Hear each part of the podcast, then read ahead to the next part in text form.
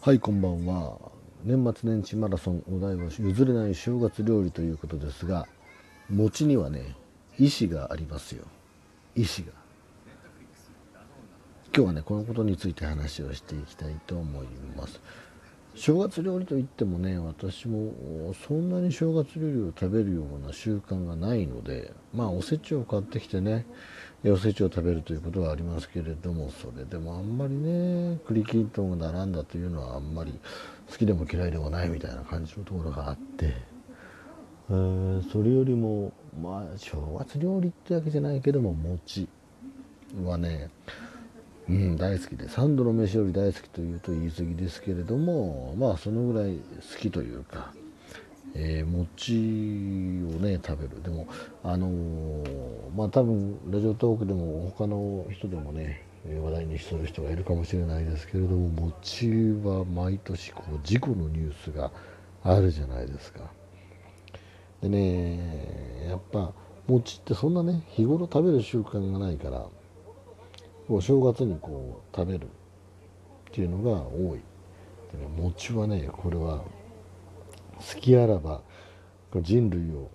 滅ぼそうと企んでいるというのがこれ私の自説でつまり餅は好きあらば人の喉に詰まってしまおうということを考えてるんですよね。と僕は思っていて 真面目に働くことじゃない。いやだからねこれ本当にねあのこう一歩気をゆる気を抜くと餅はね喉に詰まりに来るわけですよ必ず。これはね本当皆さん気をつけた方がいいでまあそれはまあふざけた話なんだけれどもでもねあのこの餅を舐めちゃいけない。餅はねそうやって狙ってくる、まあ、まあ、なんでそういうことかっていうと、まあ、大体やっぱ年に1回餅を食べる機会があってね。で特に高齢者になってくると去年1年前の正月に、え無事食べられたというその経験から今年もまだ大丈夫だと思って餅を食べるわけですけれどもそこにこう咀嚼力演技力この力の衰えというのがある、まあ、敷地を超えるというか、まあ、下回るというかその時に、えー、餅は喉に詰まるわけです。これまで大丈夫だと思っていた。でこれねだから結局なんで年寄りお年を年取ってきたのに毎年毎年毎年その喉に詰まったニュースが起こるんだとこう、まあ、命をねこう奪われてしまうっていうのは、まあ、冗談じゃなくねあるというのはこれ本当に気をつけないといけないことなのであの笑い話にはできないんだけれども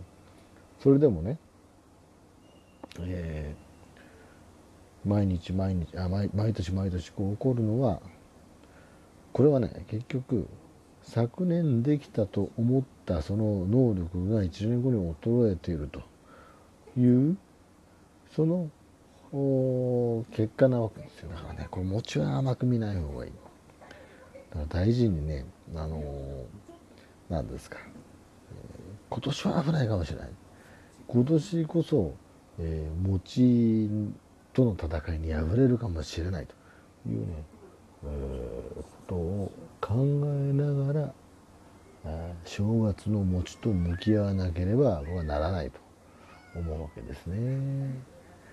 まあそう。まあだからまあ半分冗談。冗談はともかくとしてまあだからその衰え。それはでもね若い人もねこれ一緒で。気気軽に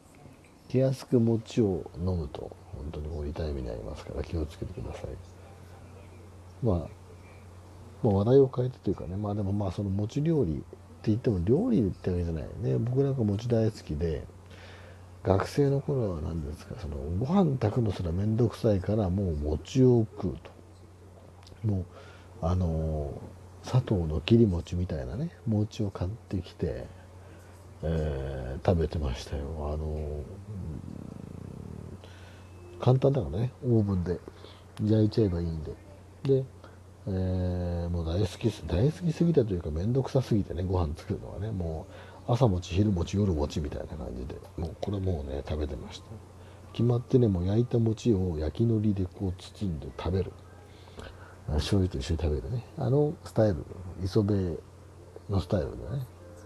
食べるのが好きでしたね。なんかよくねあのこう砂糖醤油とか言うけど子供の頃好きだったけどね。あんまりそれは食べないななんかね、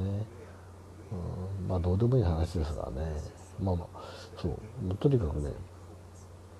あのでも餅ってね食べ過ぎやすいから気をつけないといけないんでねカロリーも高いんで。で腹持ちはいいからね。まああの適度な量を食べて、えー、エネルギー源にしていけばいいですね、まあとにかく、えー、気軽に餅を食べない、ね、毎年、えー、今年こそこう餅との戦いに敗れるかもしれないというその危機感を持ちながら、えー、緊張感を持って餅を食べること。これが、えー、年に1回正月のこう人類としての覚悟みたいなところをね試されるわけですね。ここを皆さん注意して。まあもうね、えー、3日ですか明日ね。ですのでまだもうちょっと餅を食べる機会もあるでしょうからあの心してこの令和2年の正月を乗り切っていってもらえればと思いますね。はい。今日はちょっと短めですが噛んだ。短めですが、えー、餅の意思についてねお話を。多分ね餅はねまあまあいいや。餅はね、うん。え、じゃあ、えー、今年一年いいいい年になるとねいいですねはい、えー、それでは、えー、今日の年末年始マラソンはこんなところでおしまいにしたいと思います。